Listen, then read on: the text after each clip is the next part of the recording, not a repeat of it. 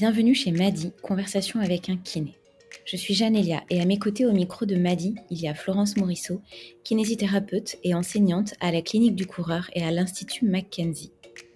Madi, c'est le premier podcast qui, depuis 2019, donne la parole aux kinés passionnés qui ont envie de partager leur expérience avec leurs confrères curieux. Madi, c'est un joyeux mélange de convictions de thérapeute, de partage de savoir-faire, de nouvelles pratiques et de tips en pagaille. Madi laisse le micro à ceux qui d'habitude nous parlent entre les murs de leur cabinet, ceux qui rééduquent, ceux qui soulagent les mots après un événement de la vie ou un gros pépin. Bref, Madi, c'est la voix d'un kiné à ceux qui ont envie de l'écouter. Mais Madi, c'est aussi une solution digitale tout en un pour les kinés qui vous accompagnent dans la gestion de votre planning et de votre patientèle. Vous êtes maintenant plusieurs milliers à utiliser Madi pour vous faciliter la vie au cabinet site internet référencé, agenda dématérialisé, rappel de rendez-vous, prise de rendez-vous en ligne, liste d'attente pour fluidifier la prise en charge de patients, paiement en ligne, bref, tout est pensé dans Madi pour vous faire gagner du temps et de l'argent. Et on peut dire qu'aujourd'hui, l'argent, ou plutôt les galères financières, sont on ne peut plus d'actualité. Ce jeudi 1er février 2024, alors que sort cet épisode, c'est une journée noire qui marque l'augmentation du prix de l'électricité, du gaz, des péages. On n'y peut pas grand-chose chez Madi, mais par solidarité avec les pros de santé dont les charges augmentent sans contrepartie, Madi lance son opération anti-inflation en vous offrant 50 packs d'abonnement Madi à 228 euros par an au lieu de 468 euros par an, soit plus de 50% d'économie. Et c'est garanti à vie. Alors pour ça, il vous suffit de prendre contact avec nous sur notre site www.madidoctor.com avant le 18 février 2024. L'offre est réservée aux nouveaux clients Madi dans la limite de 50 abonnements avec le code MADSTOPINFLATION24. Donc ne tardez pas trop. Et maintenant, je vous laisse prendre place sur votre ballon pour une séance intense de conversation. Bienvenue chez Madi. Bonjour à tous, vous écoutez l'épisode 63 de Madi. Marie-Claude Pietragala, danseuse étoile, disait que danser, c'est s'interroger, aller au plus profond de soi. Mais aller au plus profond de soi pour les danseuses et les danseurs étoiles, au-delà de la dimension artistique, c'est aussi déployer des capacités physiques de haute voltige qui convoquent à la fois la force, l'endurance, la souplesse, la précision et ce petit je ne sais quoi que certains appelleront la grâce ou le geste dans ce qu'il a de plus pur, de plus noble. Cette noblesse qui rend le ballet classique si mystique, comme hors du temps quand on y assiste en tant que spectateur, nous ferait presque oublier à quel point le corps du danseur est mis à rude épreuve pour arriver à ces niveaux d'excellence. Dans cet épisode, nous avons la joie de rentrer dans les coulisses de l'Opéra de Paris à travers le témoignage de Nicolas Brunet, qui naît des étoiles. Avec Nicolas, on revient sur son passé de gymnaste et comment il est tombé dans la danse. On parle de la spécificité de la danse classique qui est l'en-dehors, cette fameuse position, cette ouverture de la hanche à 180 degrés et de ses compensations. On parle du langage de la danse et de l'importance de le comprendre et de le parler pour accompagner les danseurs. On parle aussi de la culture historique du no pain, no gain, qui laisse peu à peu place à des protocoles de prévention et à une prise en charge plus holistique du danseur et notamment de la danseuse s'agissant de ses cycles hormonaux. Bref, je remercie Nicolas qui nous a plongé l'espace d'une heure dans le monde féerique de l'Opéra de Paris. Belle écoute à tous. Bonjour Nicolas, bonjour Janelia. Bonjour Florence, bonjour Janelia. Bonjour à tous les deux. Nicolas, on est vraiment ravis de te recevoir sur le podcast de Madi aujourd'hui. Moi tout particulièrement parce que nos routes se sont croisées à plusieurs reprises et je crois que dès la première fois qu'elles se sont croisées, il y a eu un petit match, euh, que ce soit professionnel et puis personnel aussi, hein, j'allais presque dire affectif. Et c'est d'ailleurs drôle parce que une fois c'était moi qui étais dans la posture de l'enseignant et l'autre fois c'était toi. Chacun dans notre domaine d'expertise. Donc j'ai trouvé ça super euh, super chic et on aura sûrement l'occasion de revenir sur ces sujets d'ailleurs. Tu fais partie de ces kinés qui touchent à des univers qui mettent un peu des étoiles dans les yeux mais qui est aussi euh, assez méconnu et qui semble euh, assez inaccessible. Et donc, euh, bah, quelque part, c'est un petit peu tout l'objet de cette interview. Et on avait envie de rentrer avec toi dans les coulisses de l'opéra, dans les coulisses de la prise en charge d'être assez exceptionnels que sont les danseurs. Et je suis sûre que tu vas être plein de, belles expériences, de bonnes anecdotes et de beaux conseils à nous donner. Je rejoins Florence, évidemment. C'est une grande joie pour moi de t'avoir à notre micro, Nicolas, comme je te le disais tout à l'heure un peu en off. Tout particulièrement pour moi, parce que la danse classique, c'est ma discipline depuis toute petite. Pas au niveau des danseurs, évidemment, que tu prends en charge à l'Opéra de Paris. Mais voilà, ça a une saveur toute particulière de parler de danse avec toi pour moi aujourd'hui. Alors merci, euh, merci mille fois pour ton temps aujourd'hui. Avec plaisir. Nicolas, tu sais, euh, chez Madi, on a une, euh, un petit rituel. La première question, qu'on appelle la question à 1000 points. La question, c'est la suivante. Le danseur classique est-il un sportif comme les autres? Alors, c'est très très drôle que tu me poses cette question. Parce que c'est une question que euh, un jour je souhaitais poser dans une conférence justement pour remuer un peu les esprits. Je t'explique.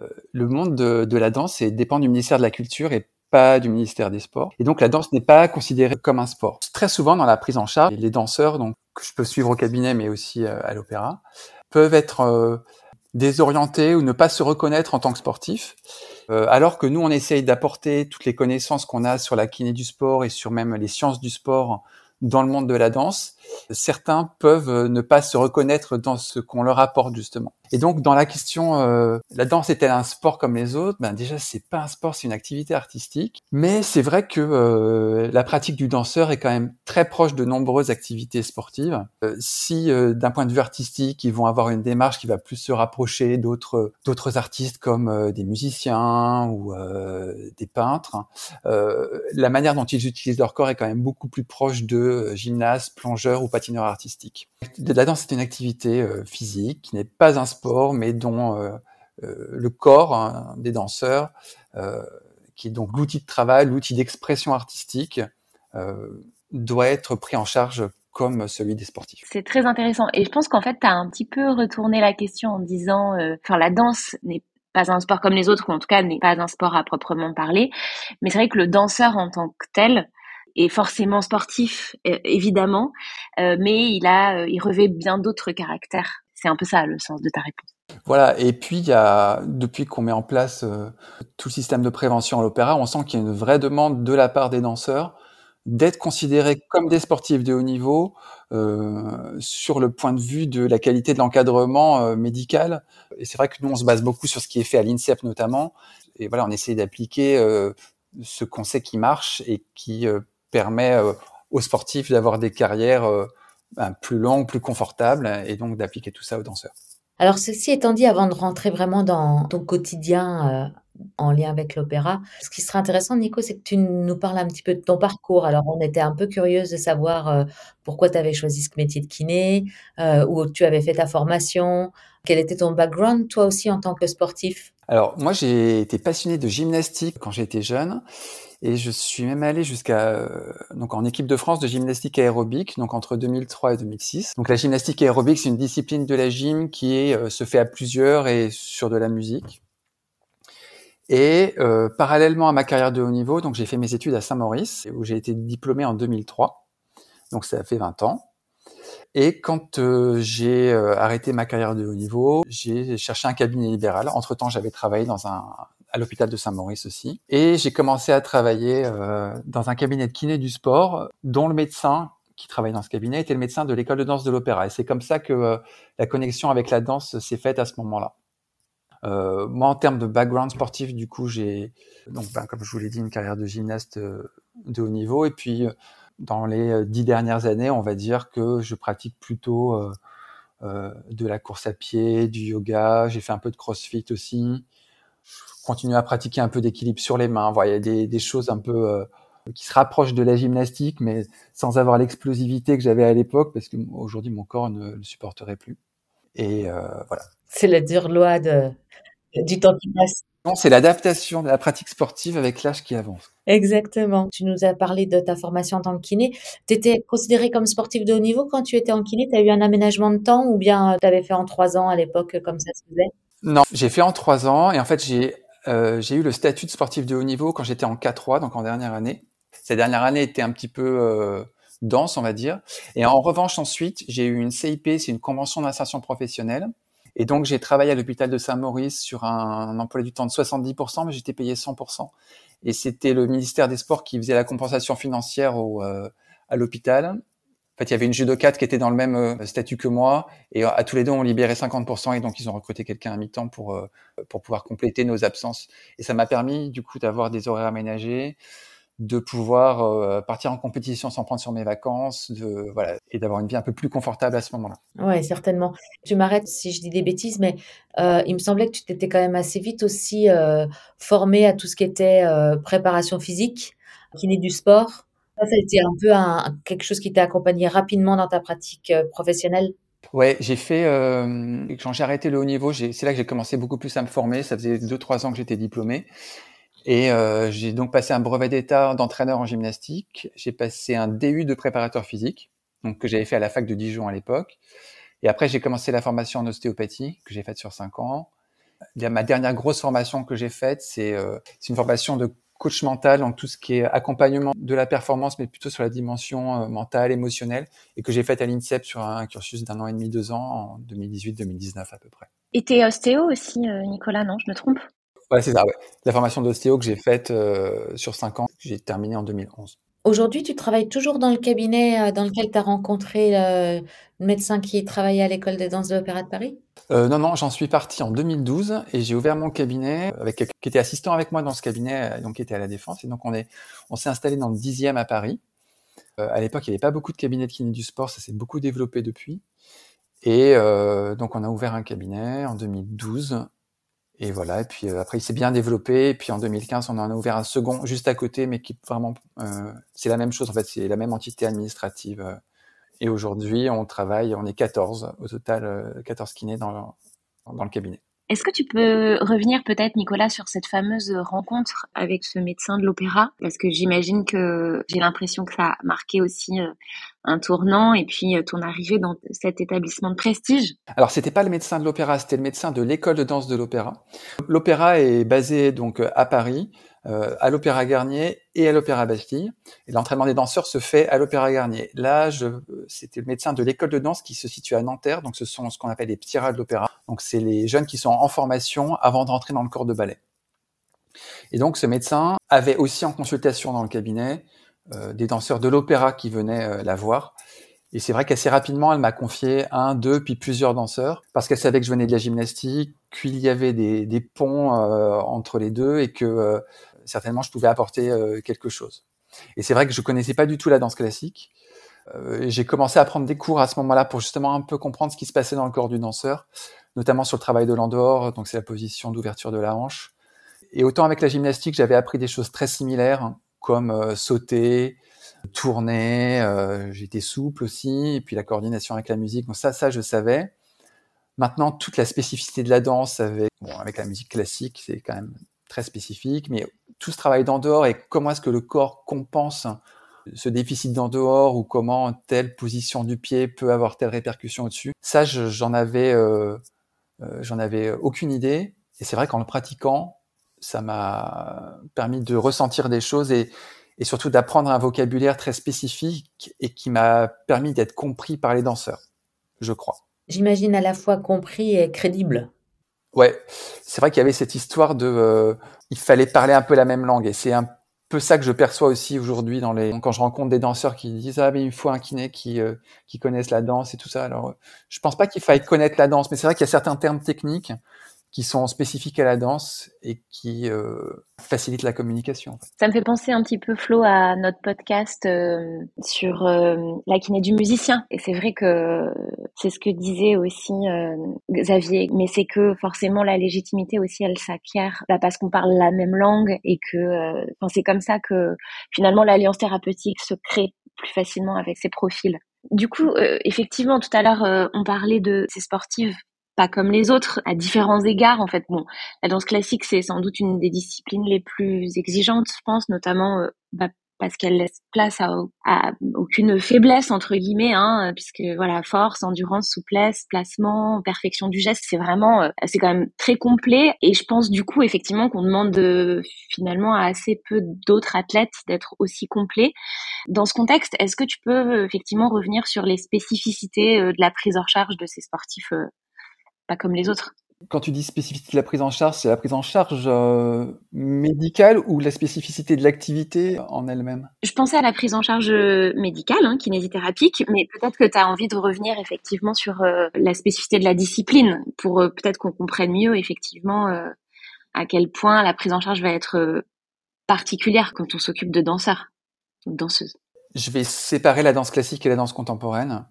Parce que finalement, avec de la danse euh, contemporaine, on se rapproche beaucoup plus des activités euh, physiques en général. Même si la, démarche artistique est différente, en fait, la manière dont le corps est sollicité, c'est assez proche quand même. Vraiment, la spécificité de la danse classique, c'est l'endehors. C'est cette euh, ouverture de la hanche et cette nécessité d'avoir une première position à, à 180 degrés. Alors sur le mot nécessité, je c'est discutable. Hein. On sait que quelqu'un qui n'a pas la rotation externe suffisante va créer beaucoup de compensation au niveau lombaire, au niveau des pieds. Donc, dans ce cas-là, ça sert à rien d'aller à l'extrême. Euh, et d'ailleurs, aujourd'hui, les professeurs sont pas forcément dans cette recherche-là. C'est vraiment plutôt une histoire d'engagement, de mouvement, de, de maintien de la rotation externe active. Mais c'est vrai qu'en plus, aujourd'hui, avec les réseaux sociaux, il suffit qu'il y en ait deux, trois qui montrent des premières positions parfaites pour que tout le monde ait envie d'avoir cette première position parfaite. Et en fait, c'est pas possible pour tout le monde. Donc ça, c'est une des spécificités, c'est euh, l'endehors euh, au niveau du bassin. Quand tu dis que c'est pas possible pour tout le monde, pardon de te couper, mais euh, ce que tu veux dire, c'est que physiologiquement, il y a des corps qui n'arriveront jamais à obtenir une première position parfaite. Absolument. La première position, elle se fait en partie par les hanches. Elle peut être aussi faite au niveau de ce qu'on appelle le bas de jambe, c'est-à-dire, pour que les kinés comprennent, en gros, ce serait une sorte de torsion tibiale externe. Donc, c'est rotation externe qui est euh, intra-osseuse dans le segment jambier. Donc, euh, anatomiquement, il y a des gens qui ont cette torsion tibiale externe. Et donc, on retrouve euh, ça aussi. Puis, il y a une petite participation aussi au niveau de la cheville. Évidemment, quand les genoux sont tendus, la rotation n'est pas possible. Mais souvent, ce qu'on voit, c'est que les danseurs se mettent en première position, genoux fléchis, donc ils alignent bien leurs pieds comme il faut. Et puis ensuite, ils tendent les jambes. Et donc, au moment où ils tendent les jambes, ils perdent la rotation au niveau des genoux. Et là, ça compense au niveau lombaire en général, où il y a le pied qui roule vers l'avant, c'est-à-dire que euh, il va aller plutôt en valgus, donc euh, toute la, voûte plantaire va s'affaisser. Ce qui va compenser en fait ce, défaut de, rotation externe au, niveau du bassin. Et c'est assez rigolo parce que finalement c'est exactement ce qu'on va retrouver dans d'autres euh, spécificités sportives, par exemple chez les gardiens de hand. C'est impossible de mettre finalement le genou à côté de l'oreille euh, si tu n'as pas un peu une dysplasie de hanche. Exactement. Puisque tu parles de dysplasie de hanche, euh, allons-y. C'est vrai que euh, la, dysplasie en fait favorise pas forcément l'endehors, mais surtout les grandes amplitudes sur les battements, c'est-à-dire le fait de mettre la jambe à l'oreille, comme tu le dis.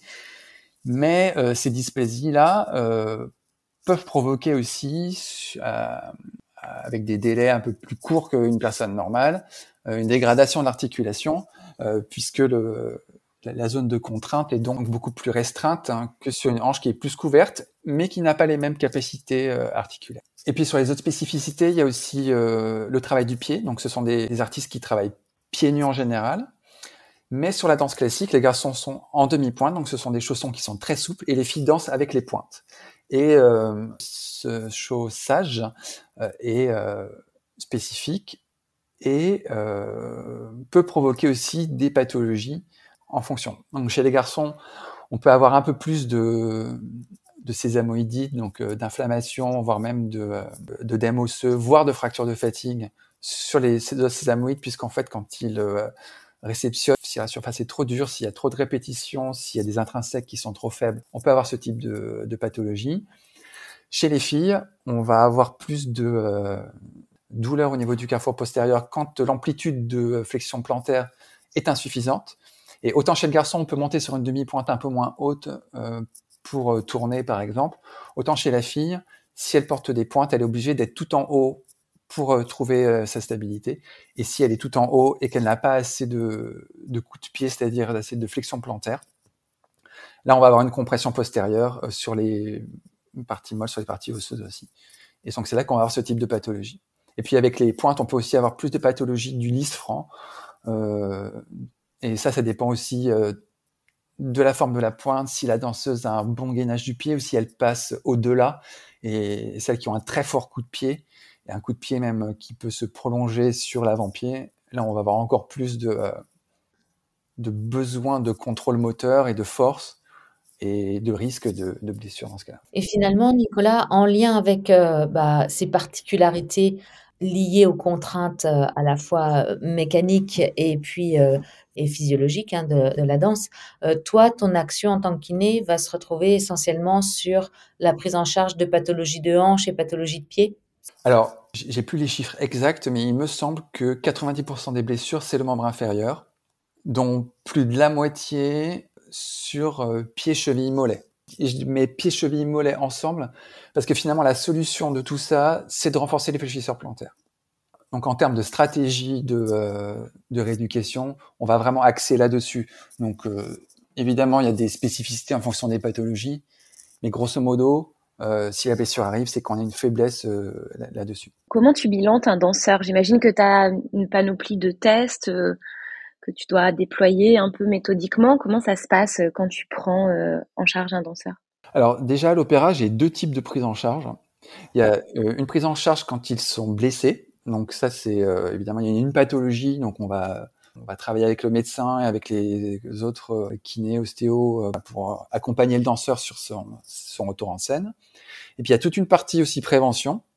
Et ça, c'est vraiment ce qu'on essaie de, développer. Finalement, soigner, c'est quelque chose que qu'on sait faire, mais finalement, c'est encore mieux que si le danseur se blesse pas et que euh, on arrive à gérer une saison avec le moins de blessés possible. Et ça, c'est vraiment le, on va dire le nerf de la guerre et ce sur quoi on essaye de, de travailler le plus, c'est la prévention.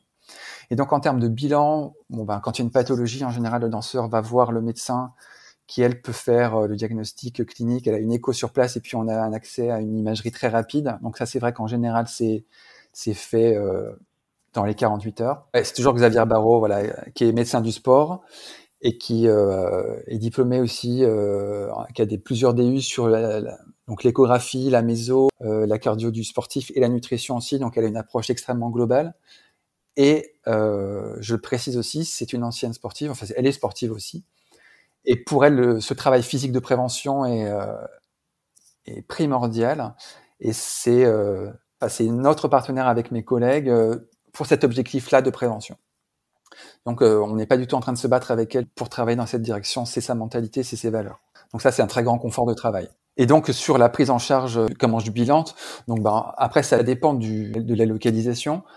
Mais c'est vrai que euh, quand le danseur est blessé, c'est un peu compliqué de tout de suite faire un bilan très complet puisque euh, il a évidemment des limitations.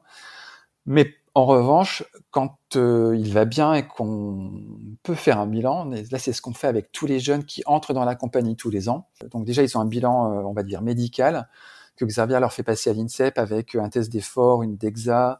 Euh, il doit y avoir un bilan sanguin.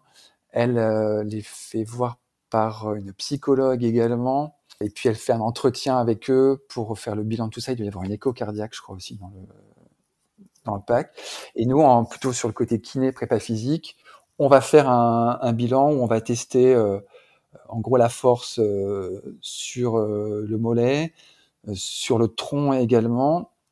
Et euh, on a des tests de mobilité des tests de, de contrôle moteur sur des mouvements très simples de danse, déjà juste pour voir si le placement est correct et s'il n'y a pas des, des petits défauts de placement au niveau notamment de la cheville qu'on pourrait corriger tout de suite et qui euh, préviendrait en fait de blessures. Parce que souvent, ce, dont on se rend compte, c'est que euh, euh, la blessure, elle vient d'un défaut de conditions physiques. Et dans conditions physiques, on peut absolument tout mettre. Hein. À la fois le travail cardio, la force, mais la mobilité également, et le placement correct pour, pour ne pas avoir de sursollicitation micro-traumatique répétée. Parce qu'aujourd'hui, c'est quoi les plus gros facteurs de, de blessures chez le danseur, on aurait tendance à penser que ce sont les sauts, euh, la répétition des sauts, mais euh, c'est très variable. Je ne sais pas quelle est la cause vraiment de euh, quel, est le mouvement qui blesse. J'ai pas en tête non plus les pourcentages de blessures traumatiques et de blessures micro-traumatiques qui sont en fait dues donc plutôt à une répétition de mouvements mal fait ou trop fait. Mais en tout cas, ce qui est sûr, c'est que la blessure, elle vient quand il y a un décalage trop important entre la capacité du corps et ce qu'on lui demande.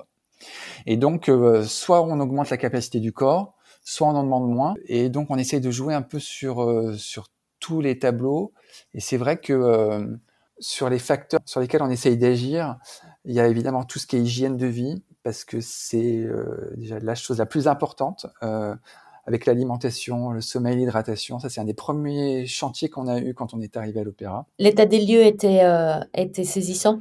Il était saisissant, mais parce que culturellement très différent, finalement. Ouais, c'était vraiment une histoire de, de, de culture, de mentalité euh, et de génération aussi. Euh, ça a été vraiment un des points les plus importants et on le sait hein, dans le monde du sport. La première chose, c'est d'avoir des gens en bonne santé. Donc voilà, donc ça, on a, on a beaucoup travaillé là-dessus. Moi, une, des premières choses qui m'a frappé en fait quand j'ai commencé à soigner les danseurs, c'était le manque de maintien au niveau du tronc. Je pensais qu'ils étaient très très forts, qu'ils faisaient beaucoup de gainage et de choses comme ça. En fait, je me suis rendu compte que au moment euh, où je commençais à, rééduquer euh, un danseur qui avait un problème de cheville. Et au moment où j'arrivais au moment des sauts, je me rendais, je me rendais compte qu'en fait, le, le tronc tenait pas du tout. Alors pour moi, euh, il avait dans sa routine euh, quotidienne plein de choses et en fait, pas du tout.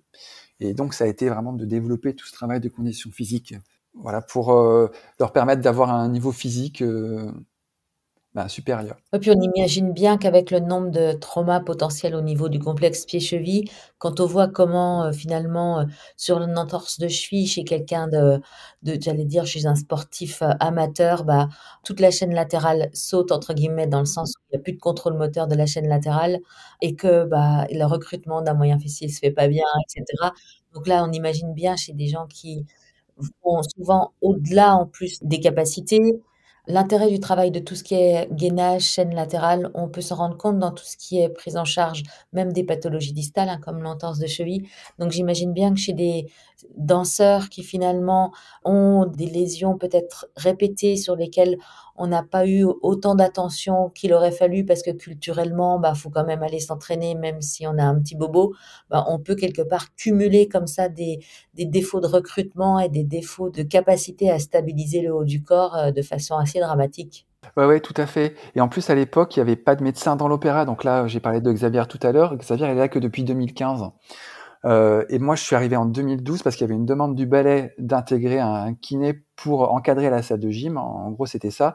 Et au début, j'étais là qu'une fois tous les 15 jours, tu vois. Donc, ça, les choses se sont mises en place très progressivement depuis 10 ans. Et donc, les danseurs allaient à l'extérieur, ils se faisaient arrêter. Tu vois, tu sais comment on faisait à l'époque, euh, genre six semaines d'arrêt pour une entorse et, euh, et boum, après tu reprends quoi. Donc euh, là, le, les choses ont beaucoup changé. Là, c'est vrai que maintenant, déjà la prise en charge est très rapide, on a un diagnostic qui est rapide et on les prend en charge sur place.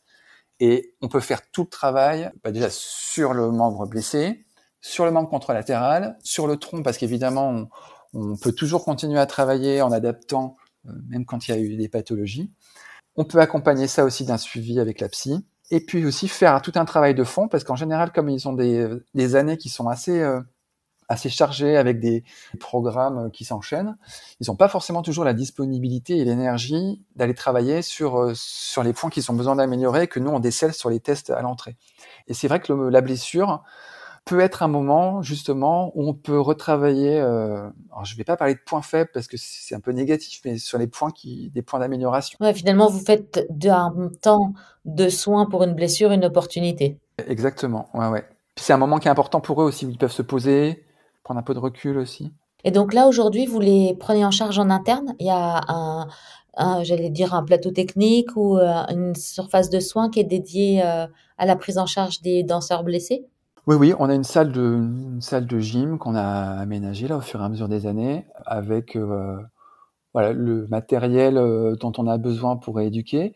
On essaie de faire le maximum en interne, comme ça, ça permet de, euh, d'avoir une bonne vision sur l'évolution. Euh, mais euh, comme partout, les, les danseurs ont le droit d'avoir un soignant qu'ils choisissent à l'extérieur. Et donc, euh, moi, ça peut m'arriver d'en soigner au cabinet. Il y a d'autres cabinets aussi avec qui on travaille qui suivent aussi des danseurs. Voilà, s'ils veulent aussi voir un médecin extérieur, euh, ils, ont, ils sont vraiment libres de ce choix. Il n'y a pas d'obligation. Mais c'est vrai que comme on leur propose tout sur place, euh, aujourd'hui, c'est très rare que les choses ne se fassent pas en interne. Et aujourd'hui, c'est euh, combien de personnes qui sont potentiellement suivies? Vous screenez combien de danseurs par an? Alors, screener, donc ça veut dire les tests qu'on fait quand ils entrent. Euh, on a 8, euh, cette année, je pense qu'on a eu entre 8 et 10 danseurs qui sont arrivés. Mais la compagnie, c'est 154 danseurs. C'est le ballet de l'Opéra de Paris. Euh, 154 qui sont contraints à durée indéterminée, donc ils sont là euh, tout le temps, au fur et à mesure des ans, qui vont jusqu'à l'âge de 42 ans, où ils, sont ils partent à la retraite. Et en plus, on a aussi, suivant les productions, hein, il y a parfois des besoins d'autres danseurs pour venir complémenter l'effectif. Et donc, on peut avoir 10, 15 danseurs qui sont en CDD, donc, donc évidemment pour une durée déterminée, mais qu'on soigne aussi et qu'on accompagne à ce moment-là de leur carrière. Et toi, Nicolas, du coup, tu es à l'opéra euh, à quelle fréquence, à quel rythme? Moi, j'y suis par demi-journée. Euh, j'y suis quatre demi-journées par semaine. Et donc, je fais vraiment que ce travail de euh, conditions physiques et rééducation. Je fais pas de travail manuel sur place. Il y a d'autres kinés qui font ce travail. Et sur mon poste, il y a une deuxième kiné, Juliette Mal, qui est là deux demi-journées par semaine, aussi sur tout le travail conditions physiques et, et rééducation sinon, on a des kinés, des ostéos qui, et des kiné-ostéos qui viennent pour faire euh, du travail manuel. Il y a un masseur aussi également qui est là. D'accord. Et quand tu es sur place, tu sais déjà quel danseur tu vas voir euh, en amont ou tu es finalement à la disposition de, de l'effectif? Oui, bah c'est un peu les deux. Euh, quand il y a des blessés, je sais qui va venir. Euh, certains qui ne sont pas blessés mais qui veulent travailler quelque chose spécifiquement me disent bah tiens je vais venir là et donc on prend rendez-vous. C'est un temps de présence où euh, tout le monde peut venir me solliciter. C'est vrai que ça peut être euh, quelqu'un qui vient, qui sort du cours, qui me dit bah tiens je me suis fait un peu mal là, est-ce que tu peux regarder? Ou ah bah tiens j'ai une demi-heure, qu'est-ce que je pourrais travailler? Ou bah tiens la semaine prochaine j'ai tel rôle, regarde il y a ça, est-ce qu'on pourrait faire ça? Ou alors j'ai quelque chose dans une semaine il faut que j'ai mon cardio qui soit prêt. Donc là, le temps que j'explique que c'est pas en une semaine que ça se fait, il y a beaucoup de demandes différentes. Tu as parlé de 154 danseurs, me semble-t-il. Parmi eux, il y a combien de femmes, combien d'hommes? Je crois que la proportion de femmes, c'est 55%.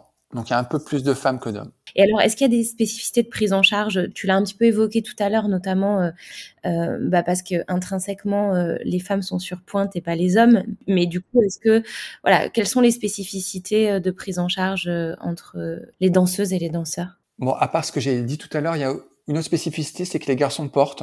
On peut avoir quelques pathologies sur le membre supérieur et sur le dos un peu plus que, que chez les filles. Même si les filles peuvent avoir aussi des pathologies de dos, ah, si, il y a une énorme importance, c'est euh, tout ce qui concerne euh, le cycle de la femme. On a d'ailleurs, euh, je ne crois pas l'avoir dit, mais on a la chance depuis deux mois d'avoir Carole Maître, qui est la gynécologue spécialiste de la sportive qui travaille à l'INSEP, qui vient à l'opéra deux fois par mois. Donc elle fait des consultations privées donc pour les danseuses. Et là, d'ailleurs ce matin, elle a fait une, petite conférence sur bah, les, les troubles du cycle, les moyens de contraception pour avoir un accompagnement euh, le plus large possible. Et c'est vrai que la physiologie de la femme rentre en compte dans la gestion globale de la charge. On n'a quasiment plus aujourd'hui de fractures de fatigue euh, parce qu'il y a une prise en charge gynécologique euh, correcte et nutritionnelle correcte aussi. Ça, c'est vraiment un point très important. Et puis, si aussi les, les danseurs sont à la retraite à 42 ans, et donc avant 42 ans, souvent les femmes ont des enfants. Il y a une prise en charge particulière des, des danseuses dans leur accompagnement autour de la grossesse. Et donc, euh, c'est euh, pendant la grossesse, mais après l'accouchement également, jusqu'au retour en scène. Certaines souhaitent le faire par elles-mêmes et euh, se gèrent, et d'autres on, voilà, demandent un peu plus de suivi, et donc dans ce cas-là, on les accompagne un peu plus. Et ça, tu as l'impression qu'historiquement, c'est ça a de l'antériorité qu'une danseuse puisse avoir des enfants? Parce que si je remets ça dans un contexte de sportif de haut niveau, c'est quand même relativement récent. Euh, tu vois, par exemple, euh, aux Jeux Olympiques à Paris, il va y avoir des crèches à disposition des femmes athlètes qui vont venir avec leurs enfants. Ça va être la première fois que ça va exister, quoi. La notion de grossesse et sportive de haut niveau, c'est quand même euh, quelque chose auquel on s'intéresse depuis très peu de temps. tu as l'impression qu'il y a une antériorité plus importante dans la danse? Donc oui, il y a toujours eu des danseuses qui ont eu des enfants. Je ne sais pas comment elles ont géré à l'époque leur, leur choix de, de maternité, mais... Mais qui revenaient après. Ah oui. Après, aujourd'hui, euh, quand je dis qu'on applique ce qu'on sait de la science du sport, c'est aussi, euh, je parlais, on parlait du gainage tout à l'heure, là on parle de maternité, mais il y a aussi tout ce qui concerne le périnée de la femme. Donc euh, il y a aussi beaucoup de d'importance sur la manière de faire le gainage, comment placer le bassin, la contraction du transverse c'est un sujet aussi pour les filles. C'est très intéressant ce que tu dis, Nicolas, parce que, alors nous, avec Flo, c'est un sujet qu'on aborde très régulièrement quand on interviewe des kinés euh, euh, du sport de haut niveau. la prise en charge de la femme, des cycles hormonaux. On a, fait un sujet très récemment euh, avec Manon d'Auvergne qui fait une thèse sur la, la, sportive et en particulier sur l'impact des cycles hormonaux sur la performance. Et tu vois, en fait, tous sont unanimes pour dire qu'aujourd'hui, la prise en charge, elle est quand même assez faible. Et je pense notamment au club tu vois, dans tous les sports co, hein, le foot, le hand, le volet, etc. Et puis aussi dans les sports individuels et notamment avec le, tu sais, le fameux syndrome de la REDES, dont on parle de plus en plus, mais euh, qui concerne euh, toutes les sportives dans tous les sports et en particulier les sports où euh, l'esthétique entre en jeu. J'ai l'impression qu'à l'opéra, vous avez un temps d'avance là-dessus. Ben, peut-être que c'est la sensibilité du médecin aussi par rapport à ça et à la nutrition. C'est vrai que tu parles de sport esthétique. Et en fait, euh, il y a un lien qui est fait, euh, j'allais dire assez malsain, entre la nutrition et l'aspect esthétique. en fait, dans le monde du sport et dans le monde de la danse, c'est la même chose. Euh, le, la nutrition, c'est le support qui permet de, de donner du carburant, de l'énergie pour pratiquer son activité.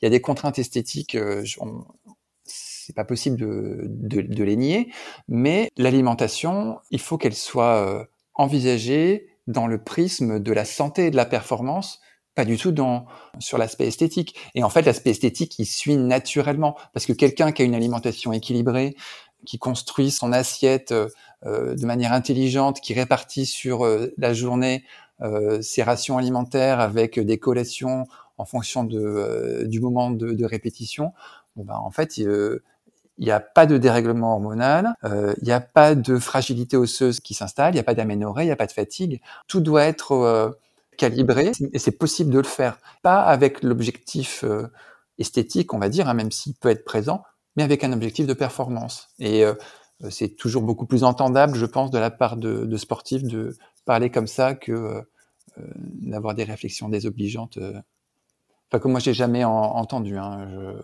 je sais que culturellement, la, danse a une mauvaise euh, presse là-dessus, mais euh, c'est pas quelque chose que moi j'ai entendu.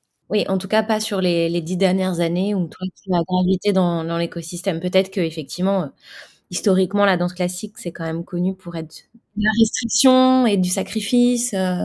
Ouais. Après, c'est pas parce que je l'ai pas entendu que ça n'existe pas. Hein. Je pense que si certaines danseuses m'écoutent, peut-être elles diraient, bah, moi je l'ai entendu, mais c'est vrai que, euh, en tout cas, nous au niveau médical, c'est pas du tout l'approche qu'on a et euh, l'alimentation, c'est euh, quelque chose de bien, ça doit faire du bien, c'est c'est un plaisir et c'est le carburant de l'effort. Donc cette prise en charge globale avec la gynéco, le médecin qui fait la nutrition, c'est la base en fait de de la bonne santé des femmes qui sont des danseuses. Et justement, là maintenant, Nico, avec euh, 10 ans de recul, est-ce que vous avez des stats potentiellement qui pourraient euh, alimenter quelque part les bienfaits de tout ce que vous avez mis en place, même si on n'en doute pas un instant? Mais c'est vrai que quand on arrive à documenter, c'est toujours, euh, c'est toujours hyper gratifiant, quoi. Oui, oui, je crois que c'est entre 2015-2018, il y a eu une réduction de plus de 50% des blessures et même du nombre de jours d'arrêt des danseurs. Et alors, je peux pas l'attribuer à juste le travail physique ou euh, juste le travail sur l'hygiène de vie, juste l'information euh, des danseurs, parce qu'il y a aussi d'autres choses, euh, puisque Xavier, qui est là, elle, à temps plein, peut-être presque un temps plein, elle, communique beaucoup avec la direction de la danse. Et c'est vrai que dès qu'on a un danseur qui a une douleur, on va pas faire un arrêt tout de suite. la direction peut le soulager un jour ou deux, et comme ça, il est arrêté très tôt par rapport à l'apparition de la douleur. Il peut récupérer assez vite donc, on n'a pas des blessures qui sont découvertes trop tard et qui nécessitent un temps d'arrêt beaucoup trop long.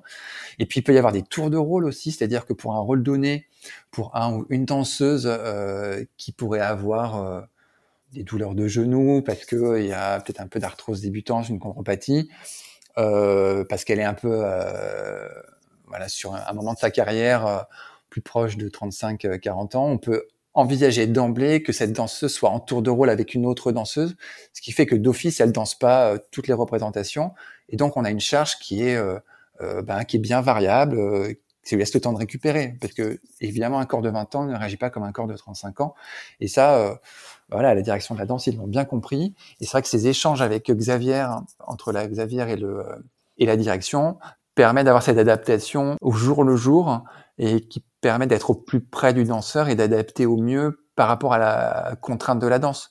Tout à l'heure, je, je, je, disais que, le, euh, que la blessure elle arrivait parce qu'il y avait un décalage entre euh, la capacité du danseur et ce qu'on lui demande. Ben voilà, ce qu'on lui demande, c'est aussi la charge de travail et on, on, peut jouer dessus aussi. Et la direction l'a bien compris et se sert de ça. Ouais, c'est hyper confortable quand même. Et euh, je me demandais, tu sais, euh, quand il y a des représentations, au même titre que quand l'équipe de France de foot joue, il y a des kinés qui sont là en amont du match, en après-match. Euh, il y a aussi des kinés qui sont là en amont et en après-spectacle? Des kinés ou des kinés ostéo, ou même que des, des ostéos exclusifs, parce que traditionnellement c'est comme ça que ça s'était organisé. Mais c'est vrai que quand on a un danseur qui se blesse, en gros, il sort tout de suite de scène et euh, il va être remplacé par un autre danseur pour son rôle. Donc euh, la présence à ce moment-là, elle est euh, peut-être pour faire un, un, petit strap de dernière minute, même si c'est pas toujours évident de strapper euh, par rapport au costume de euh, décoincer une cheville parce que ça peut arriver. Et puis les danseurs qui sont dans le, dans le spectacle peuvent venir aussi se faire soigner pendant le spectacle s'ils sont pas sur scène. La régie appelle le kiné euh, en urgence si jamais il y a un besoin parce que quelqu'un vient de se blesser. Mais finalement la prise en charge à ce moment-là, s'il est blessé, bon, ben, on le sort de scène et il sera vu le lendemain par le médecin, à moins que ce soit vraiment une blessure très grave, auquel cas euh, il va à l'hôpital, mais ça, ça n'arrive, ça n'arrive quasiment jamais. Il y a une présence sur place. Et donc il y a une infirmière qui est là aussi euh, sur le plateau mais qui est là plus pour des problèmes, on va dire, euh, à la fois cutanés, de santé globale. S'il y a une vraie blessure, là, c'est le kiné qui intervient et le danseur sort, en fait, et il est remplacé tout de suite. Je voudrais pas dire de bêtises, mais il me semble que tu nous avais sensibilisé au fait que parfois la troupe s'exportait était amenée à aller jouer sur d'autres scènes, et l'inclinaison des scènes était vraiment euh, potentiellement euh, à risque pour les danseurs et que c'était vraiment important de les accompagner dans ces moments-là. Oui, c'est vrai. La scène de l'Opéra Garnier est inclinée de 5 degrés vers l'avant. Ce qui fait que entre l'avant et l'arrière-scène, il y a à peu près un mètre de hauteur de différence. Et c'est beaucoup, c'est ce qu'on appelle un théâtre à l'italienne. Donc euh, il y a quelques théâtres qui sont comme ça, et donc l'Opéra Garnier en fait partie. Alors ça, ça a un impact, c'est vrai, je l'ai pas dit tout à l'heure sur le sur le pied, parce que quand vous êtes en dehors et donc que votre pied est euh, transversalement par rapport à vous, avec euh, le talon à gauche et euh, l'avant-pied à droite, le bord médial du pied est inférieur par rapport au bord latéral qui donc est supérieur puisque la pente est vers l'avant. Donc ça demande une force de tous les rétromalléolaires médiaux plus importante euh, que si vous étiez sur le plat. Ensuite, il y a effectivement le, euh, le fait de changer l'inclinaison euh, de la scène en fonction de là où on danse. Donc on a des studios à Garnier qui sont inclinés, donc comme la scène, donc ça, on peut travailler dessus, mais on a des studios à plat aussi. Et euh, l'Opéra Bastille, donc qui est l'autre théâtre de l'Opéra de Paris, est une scène à plat. Donc on a une scène à plat à Bastille et des parquets qui viennent être changés parce qu'il faut dire que les danseurs dansent sur des euh, parquets dynamiques. Donc ce sont des plaques qui sont rigides mais qui sont montées sur euh, des petits cubes en mousse, je crois, qui permettent d'avoir un peu d'absorption de la contrainte. Et évidemment, quand on part en tournée, les sols ne sont pas euh, de même, forcément de même qualité parce que ça peut être des sols de, d'opéra où il y a du lyrique. Et en fait, les opéras où il y a du lyrique, il n'y a pas besoin d'avoir un parquet absorbant. C'est assez rare qu'ils soient inclinés quand même. En tout cas, les théâtres modernes ne sont pas inclinés, ils sont tous à plat.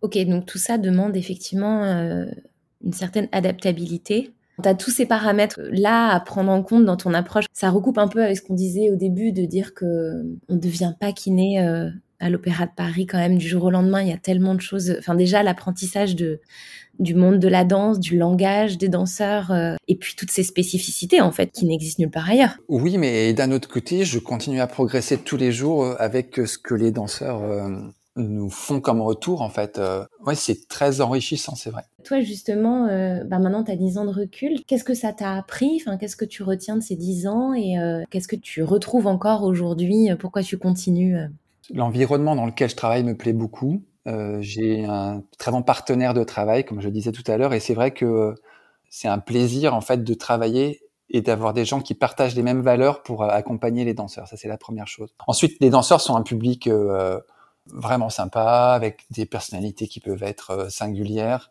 C'est vrai que c'est plaisant de, euh, de travailler avec eux. Et moi, j'aime travailler avec des gens qui sont dans la haute performance. Et c'est vrai que là, euh, ben, je suis avec des gens qui sont euh, au top en fait de ce que euh, on peut faire dans leur discipline en termes de qualité euh, corporelle, avec aussi beaucoup d'exigences. J'aime ça vraiment. Après, c'est pas toujours facile pour eux, euh, et du coup, c'est pas toujours facile pour nous non plus parce qu'il faut arriver à trouver l'accompagnement qui est adéquat, qui leur convient. En termes de recul depuis 10 ans, déjà, je vois que les choses ont, ont évolué. Évidemment, il y a des générations qui sont parties, d'autres qui sont arrivées. On peut voir que le euh, il y a beaucoup d'automatismes qui se sont mis en place et qui sont assez vertueux dans la manière dont les danseurs prennent soin de leur corps. Et ça, c'est vrai que c'est ce changement de culture, il est, euh, il est primordial parce que euh, on aura beau faire de super rééducation, on aura beau les suivre comme on peut au maximum pour les accompagner au retour en scène. S'il n'y a pas des choses de fond qui sont changées, on n'arrivera pas à faire chuter encore plus le nombre de blessés. Super Nicolas, bah écoute, euh, j'ai l'impression qu'on a fait un bon tour d'horizon. Est-ce que euh, tu aurais une anecdote, bah, je suis sûre que tu en as plein de toute façon, mais qui t'a marqué euh, pendant ces dix dernières années à l'opéra, que tu aurais envie de nous partager? J'ai plein d'images, parce qu'évidemment, il y a des spectacles toute l'année, et c'est vrai que c'est une chance de pouvoir assister à ça à la fois euh, à Bastille, mais aussi à Garnier, qui est un lieu vraiment magnifique. Euh, c'est vrai que travailler tous les jours euh, dans un bâtiment aussi majestueux, c'est c'est un vrai plaisir. Non, après j'ai j'ai pas d'anecdote en particulier, mais j'ai. Ça a bien dû, comment dirais-je, chercher ton chemin à un moment donné. Au début, j'avais un trajet. J'allais à l'ascenseur, je sortais de l'ascenseur à droite, à gauche, tout droit. Donc là, c'était le couloir des 100 pas pour arriver à la salle de gym. Et après, c'est vrai que j'ai commencé à explorer un peu plus à droite, à gauche, euh, prendre tel escalier, prendre tel ascenseur et euh, on s'y perd vite. Je me repère un peu mieux, mais bon, c'est vrai qu'il y a des endroits où je vais jamais et donc euh, je, pourrais m'y perdre complètement. C'est beaucoup d'histoires humaines en fait, surtout dans l'accompagnement des danseurs, parce que il y a des pathologies liées à la danse, mais ils peuvent avoir aussi des pathologies autres et voilà, on accompagne des êtres humains dans leur dans leur carrière euh, artistique, mais c'est aussi toute une vie puisqu'ils entrent à 16, 17, 18 ans jusqu'à 42 ans. Donc euh, il y en a, j'y suis depuis 10 ans, il y en a que je suis depuis 10 ans. Donc c'est vrai que c'est c'est chouette de les voir évoluer avec euh, des moments où c'est plus difficile, des moments où c'est plus facile et c'est la vie quoi. Je pense que tous les kinés, on a cette chance de d'accompagner des gens et et finalement, le, le, soin est une bonne excuse pour avoir des relations humaines euh, enrichissantes. C'est quoi les ballets du moment là euh? Alors en ce moment, il y a Casse-Noisette à Bastille. Ça commence là en ce moment. C'est euh, le ballet de Noël par excellence pour les enfants. Et il y a à Garnier une soirée contemporaine avec quatre pièces de Jerry Kilian.